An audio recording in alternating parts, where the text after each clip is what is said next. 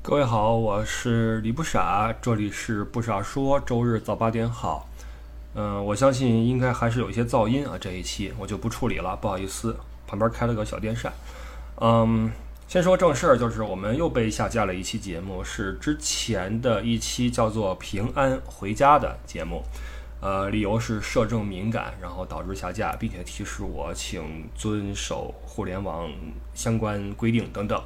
那这已经是我数不清第几期被下的节目了。说实话，我其实已经没什么感受了啊，没什么感觉了。嗯，但是呢，嗯，很明显，近几年来的一个趋势是什么呢？是在你原地不动的情况下，红线会向你靠拢。因为你看，我们被下的节目往往是几周前的、几个月前，甚至几年前的。我曾经最长的被下过一期五年前的节目。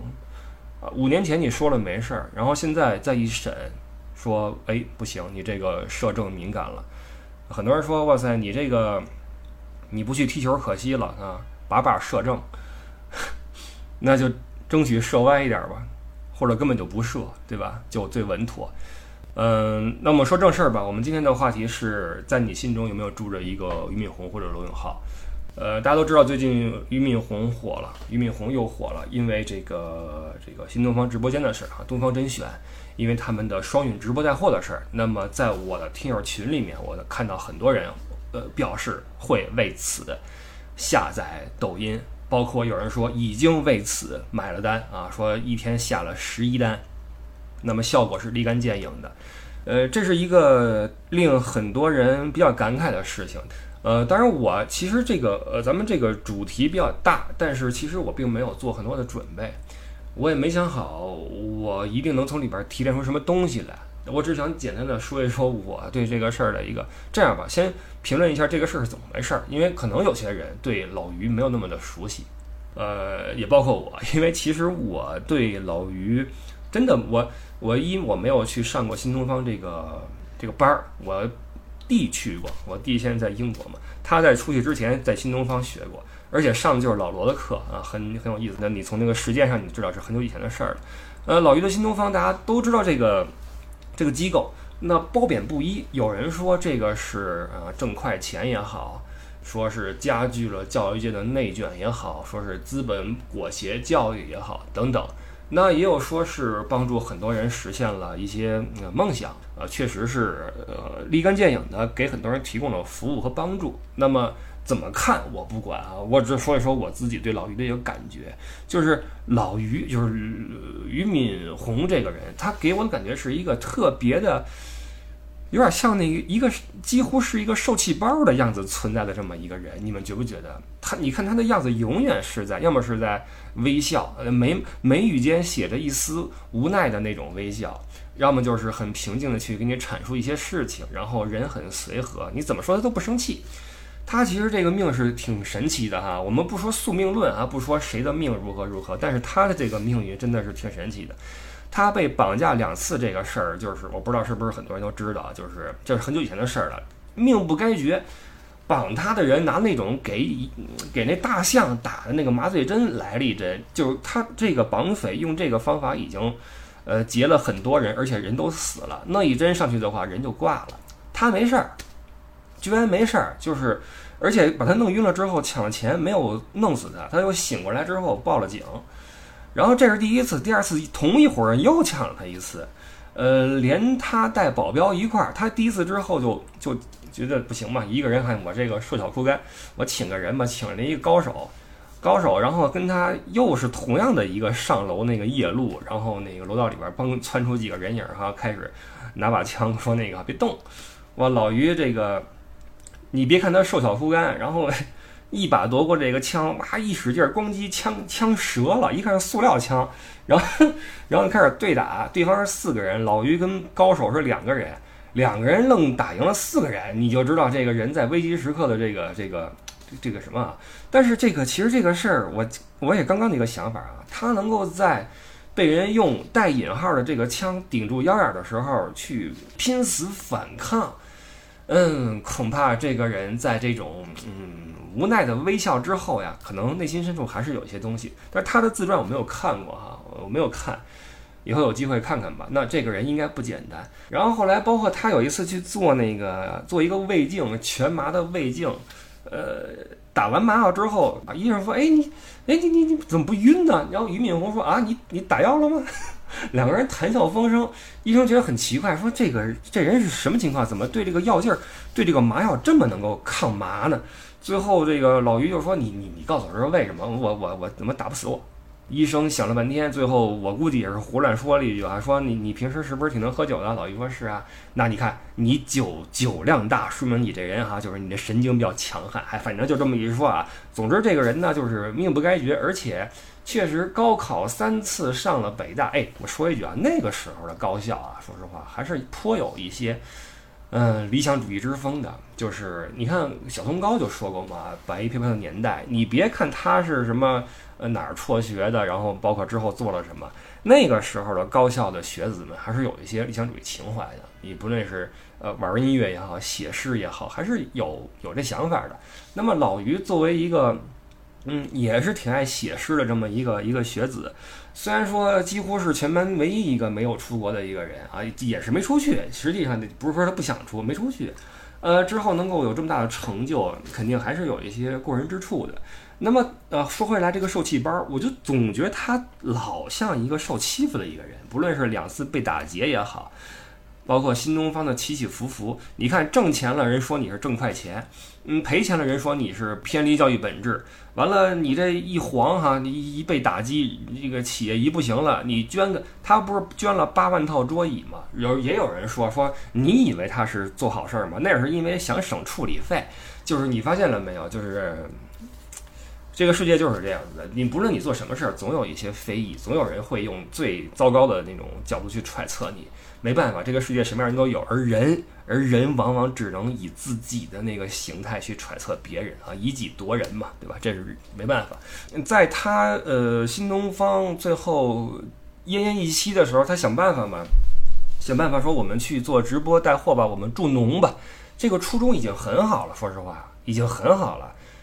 依旧有官媒出来说这个你这个格局有问题啊，你这个。你的转型是有风向标意义的，就是如果你从挣快钱转型成另一种挣快钱的话，嗯，这个格局不高啊，这个格调不高。你看，都这个时候了，依旧有官媒出来去说你你这么做不对。首先，我个人的一个看法啊，就是新东方它这个就不叫转型。什么叫转型？比如说，我是一踢球的。踢得倍儿好，突然有一天我不想我不想踢了，我觉得这个行业一般，或者说我觉得没劲了，我换个玩法吧，我去改打篮球去了，是吧？这叫转型，好吗？或者说我我弃了。体育，我唱歌去了，这叫转型。新东方这个不叫转，新东方这个就好比什么呢？我是一踢球的，结果有一天我我遭遇车祸，双腿截肢，你知道吗？完了。我在轮椅上，我这个。不服输，我去那个猛攻那个什么，比如说那个，呃，那个轮椅篮球啊，这这不叫转型好吗？这叫我另谋生路，或者说我身残志坚也好，或者这总之这不叫转型。所以，如果你在这个时候你用转型的标准来要求这样一个双腿截肢的这么一个足球运动员，我觉得您这个。当然了，呃，有些这个媒体，他一向是以这种高度带着这种正确性和这种道德感去去评价他人啊，这我们也习惯了。总之，我觉得老于和他这个企业总是一个受气包的一个角色。嗯，新东方在遭遇危机的时候，那段时间也是风声鹤唳。然后我回去查了一下那那段时间的一些新闻标题，呃，我挑了两三个出来，我给你念一下啊。这是二零二一年六月二十四号的，叫做。教培机构遭遇重锤，高途、新东方股价大跌，估计真的要凉。二零二一年六月一号，新东方等被罚三千六百五十万，在线教育渡劫，毁约、裁员、砍成本，活下去最重要。二零二一年七月二十三号，K 十二重锤落地，在线教育真的凉了吗？港美股教育公司全线暴跌，新东方盘中跌百分之五十，直接腰斩。呃，这个是当时的嗯教培行业的一个情况。我并没有朋友在这个行业，但是我知道我有听友在，而且其实我跟新东方，呃，也算是间接合作过。我带过新东方几年的欧洲的夏令营，所以我跟新东方的带队老师是有友谊的。我们去聊天也好，去共事也好，那么我对他们的员工，包括他们对老于的这种看法，我是有一定客观的认识的。呃，我不好说的太武断，但是就我很片面的观察看来，新东方的形式的规范性是很好的，他们的服务对得起这个牌子，而且他们的工作人员对企业以及对老于的呃，就是企业向心力是很强的，呃，粘性很强。我觉得这应该是一个挺健康的企业，在当时，但是没想到去年的话重锤下来之后，教培就非常非常惨。但是在这种惨剧之下，我们能看到的是很多教培的行业，呃，要么是作鸟兽散，要么是临死之前捞一笔。比如说，我知道有个公司明明已经是不行了嘛，然后临走之前搞了一个九周年还是几周年的一个庆典呀，说在这一天。呃，报名的人直降多少钱？很多家长们一拍好几大万哈，就交了钱，结果没两天人卷着最后一笔钱跑了。什么遣散费呀，什么学费呀，拉倒吧！员工员工不管，学生学生不管，家长家长不管，社会责任社会责任不管。但是新东方没有。老于，就我从新闻上来看，呃，一千多个教学点儿基本上是和平解决争端，就甚至没有什么争端。说实话，因为他钱都铺到位了嘛。不论是遣散费还是工资还是学费，能退退，该退退，几乎没有拖欠。嗯，而且最后还捐了桌椅，然后从从十几万员工减到了五万员工吧，遣散了好几万，然后带着最后这点人去另谋生路啊，就是所谓的转型。我觉得。能做到这一点的话，老于还是令人尊敬。当然，他其实也被网上群嘲过，不是群嘲吧，就是群体攻击过。因为有一些言论嘛，就是，呃，你作为一个知名企业家，你很难说一辈子不说一句能够被人截出来，怎么推敲都没有问题的话，对吧？他好像说过一句，好像说好像因为中国什么的，嗯，那什么导致了中国社会的那什么，是吧？呃，然后就被攻击，我也不知道怎么回事儿哈，我也没有细细看。呃，我的意思是，呃，起码在我的心中，老于还是一个非常有社会责任感的一个，呃，令我挺尊敬的这么一个企业家。包括那个老罗，老罗当年在语录的时候就经常的时不时揶揄一句那个老于嘛，对吧？不论是那个 美国那个快速是西雅图还是哪儿那个快速离婚通道啊。还是怎么着哈？一动不动就是老于，包括那个，总之老罗对老于其实是有一些微词的，因为老罗是一个极度的理想主义者，在老罗的眼里面，我觉得是个人就会有问题，这很正常。我我觉得被老罗看不起是一个很正常的事儿。但是你看，对嗯，面对老于的揶呃不，面对老罗的揶揄，面对外界的这种指摘，或者说某种断章取义也好，呃，面对官媒的这种呃批评也好。老于第一没有被打垮，第二没有怨天尤人，依旧是你看前一阵儿在这个东方甄选出现现象级的火爆之前，老于依旧在跟你看那天跟是是跟李国庆吧俩人 那那那个直播可逗死我了，我觉得那个直播是一个就是两个知名企业家之间，咱不说人品如何啊，或李国庆他的这个家庭的这内部的事儿，我觉得是两个中年男性的一个嗯。也不能说高水平啊，就是比较有意思的一个互查，让我们看到了两个人很可爱的一面啊，很可爱的一面。嗯，好吧，这是我对老于的一个感觉。然后，嗯，在六月，就今年，今年的六月份，你看他们东方甄选是去年十二月份开始做的，一开始很惨，老于亲自上阵去带货，带了多少场啊？然后首秀的销售记录，销售额好像是四百六十万，完了之后就是断崖式下跌，因为。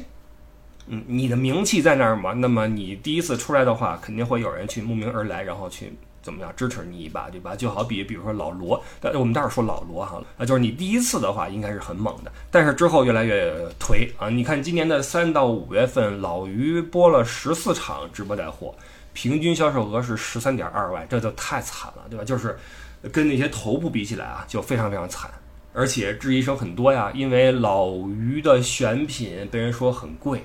呃，这个选品其实我也有话说啊，我们看是不是今天说吧，或者改一期我们之后说，因为之后可能我也会在某个平台或者什么区域内啊去做一些这种带点什么土货什么的，嗯，它的选品就会被人质疑很贵，因为嗯，在直播领域里面，大家慢慢的被培养出了一种习惯，就是你如果不是全网最低，我就没有理由为你买单，对吧？这个其实是呃，我个人觉得不是太健康。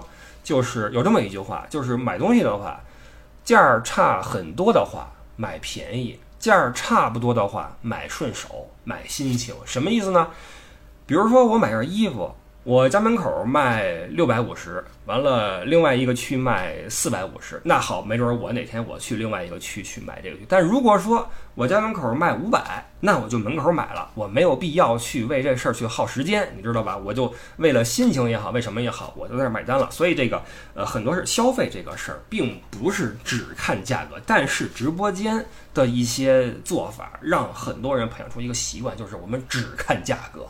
你知道吧？这就让嗯很多人在面对老于的选品的时候提出一个质疑，就是你非但不是全网最低，你还敢卖这么，就是你你不是号称助农吗？助农你卖这么贵，你几个意思呀？对吧？所以老于的直播间嗯其实很惨淡，但是就像他被绑架、被人拿枪顶腰眼儿、被打麻药、被老罗揶揄、被社会质疑、被官媒所批评一样，他没有被打倒，依旧是哎伪这个眉毛，带着微笑，然后。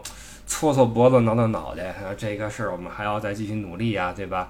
就是他的这个就像水一样，就是那个谁，布鲁斯李啊，李小龙不是说过一句名言吗？像水一样，我的朋友，我觉得老于就像水一样，水无常形，但是你永远不可能摧毁水这个东西。那么之后，我们在半年之后，我们终于看到了老于坚持的一个嗯成效，呃，这朵花终于重新绽放了。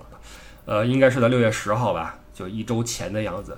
董老师董宇辉的双语带货，创造了一个记录，就是最高在线人数过了十万人。当天晚上带货的，呃，带货榜是第二名，销售额上了千万，比开播之初涨了将近三十倍。而且这个起码从现在来看是一个现象级的一个火爆，因为之后几天这个效益在持续的在在爆发。东方甄选的粉丝从一开始的不到一百万涨到了三百万，而且单日的交易额已经破了两千万。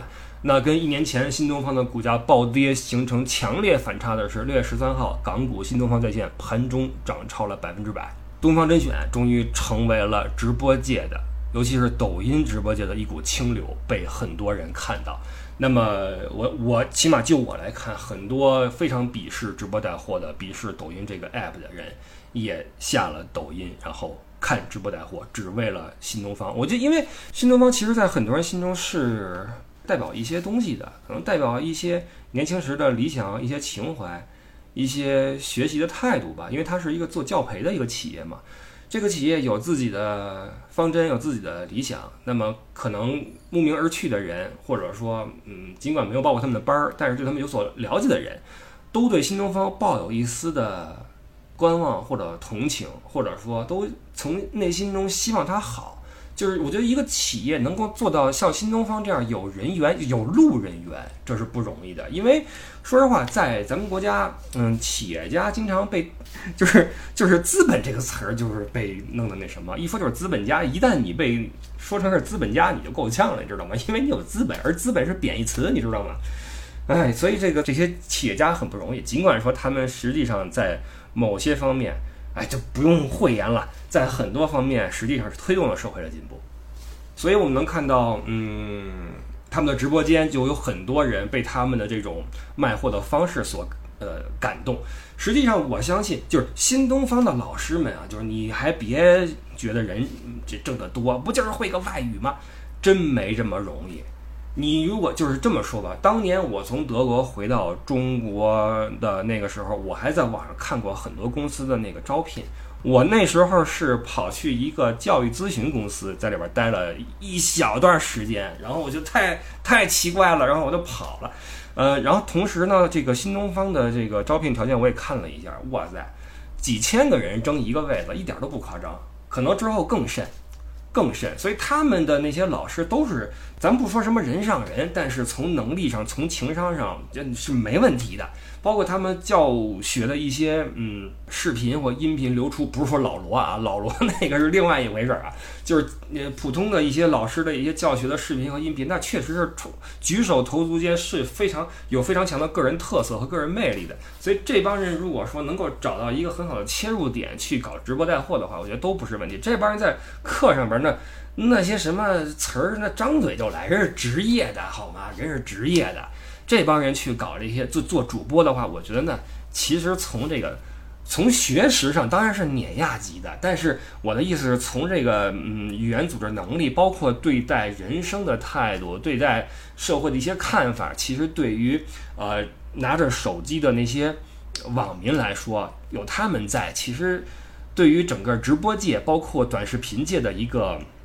环境来说，应该是具有一定提升作用的。当然，我也不是说，呃，这帮人就什么都好，我不了解啊，我真的不了解，我我甚至都没有去看，我并没有去看他们的直播。但我相信，他们的就是起码目前为止带给外界的这种触动和感动，包括他们所挣到的路人缘，是他们应得的，而且并不是什么矫情，并不是什么矫揉造作，并不是那种嗯。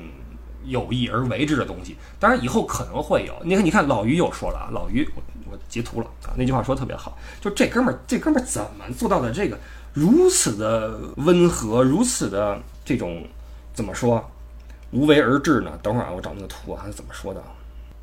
来了，俞敏洪回应直播爆火，可能是一时的热闹。我们知道前路漫漫，更多的艰难困苦在等着我们，但治河者不以山海为远。说的真好。呃，我觉得这个图，嗯，就我随便截的一个图，是，嗯，老于在直播间里面跟这个董老师两个人的一个对话的一个样子。哎呀，这个董老师年轻的面庞，歪着眼，然后带着笑看着老于，老于戴一个眼镜，还是那副样子哈，那副样子像个。特别温和的老者一样啊，一只手扬起来，在给董老师说着什么。我觉得这个画面真的是让人感觉很温暖啊，非常的温暖。老于这个人，可能我对他的感觉是比较片面的，但我觉得他给我感觉很温暖。嗯，就是我从他流露出的这些特色，或者说嗯信息吧，这些片段来看，我觉得不奇怪。就是我曾经接触的那些新东方的老师们，他们。对这份工作，对这个企业和对这个人的这种向心力，呃，我觉得不奇怪啊。这是老于给我的感觉。老于写过本自传，那个名字好像我我忘了啊，名字好像就是跟那个就是悬崖边缘呀，跟那个崩溃呀，跟这个人生低谷相关的。那是在二零一九年写的，好像是。那么我相信他这个时候再看这本书，再看这个标题，又会有新的体会。其实我觉得老于。他真的是完全可以出来做 N 多期长篇的演讲，我觉得他对年轻人来说应该是有非常好的正向的引导作用的。我觉得这个老于是一个我挺尊敬的一个人。呃，然后我们就从老于的在直播间的成功，用直播做引子引入另外一个人，就是老罗啊，罗永浩。其实，在我这一代人的心目中，老罗只有一个，就是永浩罗，而不是振宇罗。相比起，呃，老罗被扣的帽子，被人这个骂的脏话，被泼的脏水，包括他为自己照的黑，那老于这简直是云淡风轻啊！老于这算什么，对吧？罗永浩那真的是，就是他的性格在这摆着，他就是招黑体质，这嘴也不拦着。不过啊，有一说一。就是我经常会跟人说，就是在网上你别跟人争，因为都是成年人，谁也争不过谁，谁也不能改变谁。然后同时呢，我内心中还有另外一句话，就是，呃，我长这么大，我只见过一次，在网络上跟人争争出结果的，那就是罗永浩血虐王自如。除了这一次，除了这个这一起儿之外，我没有见过任何一起儿有结论的，或者一方。胜过另一方的争论，在互联网上啊，只有这一气儿。老罗，说实话，呃，在我这一代心中，老罗那一度是封神的，因为在网络连接这个世界的初期，我们对外界还是有很多的陌生，包括我们的信息的接受需要一个时间。实际上，老罗包括他的那个新东方那个语录，对于我们这代人的很多的一些想法是有一定的启蒙作用的。就是他作为那个时候我们心中的一个前辈啊，一个老师或者说一个的哥，是吧？他的很多想法会让我们觉得，我靠，醍醐灌顶，哇塞，没想到这对啊，这个有有道理啊。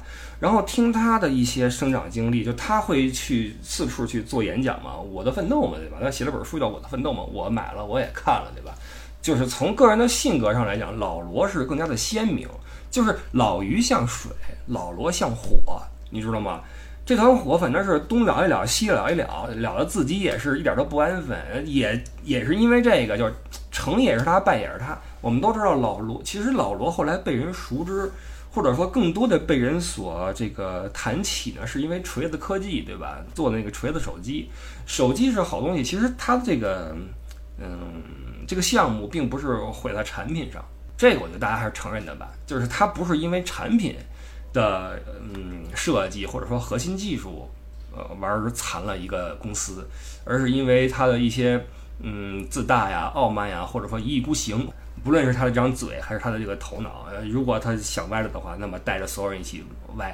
其实，在老老罗火那个年代，那是零几年吧，可能现在的朋友们无法想象，就是怎么可能一个人凭着自己的语录，凭着自己的人格魅力，就吸引了这么多人。哪怕不要钱，哪怕赔钱，哪怕睡公司，也要跟他去干这个锤子，也要去搞这个东西。尽管说后来走了很多人，但是我觉得恨他的人不多。很多人最后耽误了时间，没挣着钱，最后对他依旧是祝福，依旧是一些钦佩。我觉得这个是他自己的一个魅力。嗯，可能没有经历过那个年代，没有在那个年代被这样一个呃非常有。开创性的语录击中过内心的人，可能不太能够明白，为什么会有这么多人死心塌地跟着老罗干？为什么老罗一做直播，他的交个朋友直播间什么的会这么的火？他的直播我也去看了，我也去下单了，因为就是喜欢他，就是支持他。锤子手机我买过两部，就是为了支持他。可能很多人觉得我们这种人挺挺挺挺二的，或者你觉得老罗也挺二的，没关系啊。这个人的一生，如果你能一直二下去，其实有时候是种幸福。好了，这个这个扯远了。从老于想到老罗，老罗的失败跟老于的失败，你们说谁更严重一些？我觉得还是老于更严重一些，因为老于摊子大，而且老罗起码没被人打过麻药嘛，对吧？老罗，而且老罗其实。更多的是鲜衣怒马，衣锦夜行，不爽我就喷，而且喷的基本上在理，他也不在乎。这哥们儿他他就是天生的战斗体质，你知道吗？他这个心大，不在乎，不就是彪悍的人生不需要解释。老于的爆火呢，包括这个浴火重生呢，让人不禁想起呃老罗，因为老罗在锤子之后欠了那么多钱，大家都说这是《甄嬛传》的主演，因为他还钱是真的还。这哥们儿，呃，义无反顾的投身直播界，投身卖货业，然后一干还真干起来了。呃，我觉得这个成绩应该是我们这波当时追随老罗的人的有我们的力量。那其实归根结底是他自己的人格的魅力吧，我认为啊。当然，他这个团队运营的也很好，因为呃，据我所知，他的这个交个朋友直播间，他在逐步的退出亲自吆喝卖货这个。这个一线这个位置逐渐的减少自己出镜的比重，而与此同时呢，销量和利润并没有下降，那这就是一个很健康的标志嘛，就是我抽身也能够玩起来，这是他的一个目的。而且，在我们看来，人活着为了什么？很多人会想为了挣钱嘛。那如果我干科技干不成，我直播直成了，然后我几个亿几个亿的赚，那我就继续干下去不就完了吗？不，老罗不。嗯，在俞敏洪呃直播间爆火的同时呢，老罗这边又出了个新闻，老罗退网了。老罗在嗯，我又截图了，等会儿啊。老罗在微博上面呃发了个言，他最后一句话是这么说的：说感谢大家在微博上近十三年的陪伴，这是一段无穷无尽的黑暗旅程，也是一段充满温暖、喜悦、幸福、友谊和真爱的明亮旅程。我会用我的余生。永远记得后者。再见，这是他的一段话。呃，实际上老罗已经很久没有在微博上像过去那样凭一张嘴说这个说那个了，因为在锤子科技的后期，他就已经被剥夺了这个随便说话的权利，因为他自己就是因为你一句话让企业过不好的话，那你你你得负责嘛，对吧？所以后来他的号就被已经被企业所控制了。但是在他呃还清了债务之后，在摆脱了这么多年的枷锁之后，他没有说老子又回来了，老子没有，而是选择了退网。退网去做什么呢？我这儿仔细看了一下一个采访，他去做 AR 了。AR 什么东西？我们大家都很熟悉，VR 就是虚拟的那个虚拟现实。呃，AR 叫什么来着？叫增强现实还是什么来着？总之呢，VR 呢是让你在虚拟的空间里面去感知，而 AR 是让你在真实的空间中去感受虚拟。什么意思呢？我们人跟外界建立呃连接是通过感官啊，你的。触觉、视觉、听觉、嗅觉、味觉等等。那么，VR 技术是通过这些感官感受到原本你并不在其中的一些感受，让你感觉身临其境。这个是虚拟现实。而 AR 是什么呢？AR 是让你在现实中，比如说我看到一个应用是什么呢？比如说你面对一个镜子，你去试衣服，你去买衣服，然后我们通常是要在现实世界中。脱了衣服，换上那个要试的衣服，然后去试效果，对吧？这是我们的现实世界。而 AR 是让你在现实中感，就是应用虚拟，什么意思呢？你往那个镜子前面一站，你选好你的衣服，摁几个钮之后，这个衣服自动就上了你的身体。你随着你在镜子前做动作，这个衣服会随着你的身体去自然的呈现出你穿上的效果。这叫 AR。老罗的意思是，就是 VR 做到底呢，就是 VR 在真正做成《骇客帝国》那个级别之前。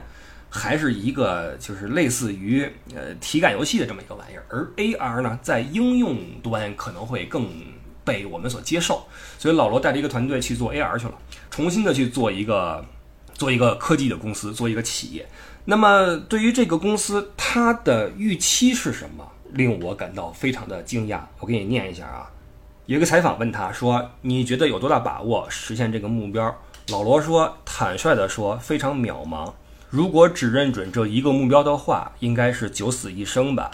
那么采访人就说：“那你们为什么还要做呢？”罗永浩说：“该做还是要做的，反正大家就是活这么一辈子。如果有机会，当然还是想做些了不起的事儿。”然后采访人问他说：“那有很多人会奇怪，为什么你非要做这么难的事儿？”罗永浩说：“要不然呢？还完了债，每年卖货赚几个亿，然后买跑车、跑赌场、巡视夜总会。”满世界吹嘘我演过《甄嬛传》男一号吗？我不知道从什么时候开始，一个人有点理想和追求，需要做这么多的解释和说明工作。我怀念那个人们普遍有理想的年代，那时候好像也没有人对别人的理想说三道四。这几句话就是他对自己这个这趟征程的预期，以及这样做的理由，以及退网的时候的那个表白，让我觉得这个人。嗯，OK，他就是我喜欢了那么多年的一个人，这才是罗永浩，我太喜欢他了。他嘴这么臭，然后人有这么多缺陷，但是我们为什么一定要喜欢一个完人呢？我又不和他接触，他又不是我的朋友，也不是我的丈夫，也不是我爸，他有什么缺点跟我没关系，他的优点足够让我钦佩，这就够了。包括我觉得我们平时与人交往也是如此，我们与人交往。不是为了去改他的缺点，而是为了去看他的优点，对吗？所以我是如此的喜欢罗永浩。当然，我我也很喜欢老于。这两个人，一个是水，一个是火，哈。所以今天，其实朋友们，为什么我起这样一个题目？在你的心中有没有住着一个俞敏洪或者罗永浩？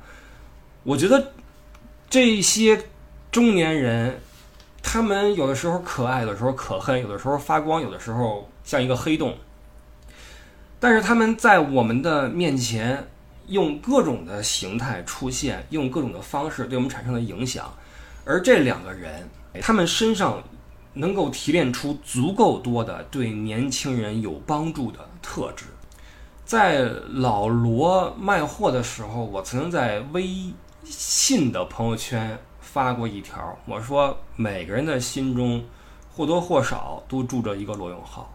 他在我心中是一个理想主义的代表，是一个头脑睿智的，然后性格有着巨大缺陷却从不加以掩饰的，敢爱敢恨的，而且敢做敢当的这么一个人的一个代表。他是这样一个形象。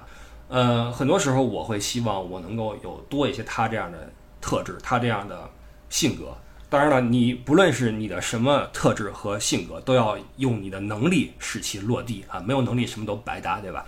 呃，说回来就是，呃，对于我们这些后辈来说，包括很多年轻人来说，俞敏洪和罗永浩，他们或多或少代表着某种坚韧不拔、某种不服输、某种坚持自我、某种不妥协。所以，我觉得在我的心中，俞敏洪和罗永浩都有着相当相当的地位。我希望这两个人。呃，他们都比我大，而且老于比我还大不少。但是我觉得，在这个年龄段的中年人里面，他们是很多人的榜样。我希望他们能够在以后的路上面走得顺利，走得好，然后依旧为我们展现出他们所特有的一个风采。谢谢俞敏洪，谢谢罗永浩。然后新东方这么一个企业，把这两个人连在了一起，也是很有意思的一个事儿。呃，希望新东方能够好起来。也谢谢以董老师为代表的这一片新东方的老师们。其实这几年很多行业都不好，我觉得这些行业的从业者其实也许能够从这些人的身上看到一些可贵之处，包括汲取一些力量吧。啊，这是我的一点小想法。这是今天这期节目。那谢谢各位收听，我是李不傻，这里是不傻说。呃，我说一下，入我们的听友群的话是加微信 l e y o u e d d i e。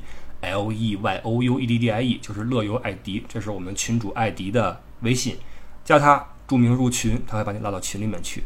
然后同时我自己的微信号是不傻微信的全拼和阿拉伯数字一，不傻微信一，不傻微信一，注意是全拼啊，不是中文啊。你可以加艾迪，可以加我，然后加我的话，那其实我是呃，一是为了防诈号，再一个呢，以后我会在这个。呃，合适的时间去做一些带货的尝试，好吧？然后以后有机会再说一些我对带货的理解吧。然后这里是不傻说，我是李不傻，我们下个周日再见，拜拜。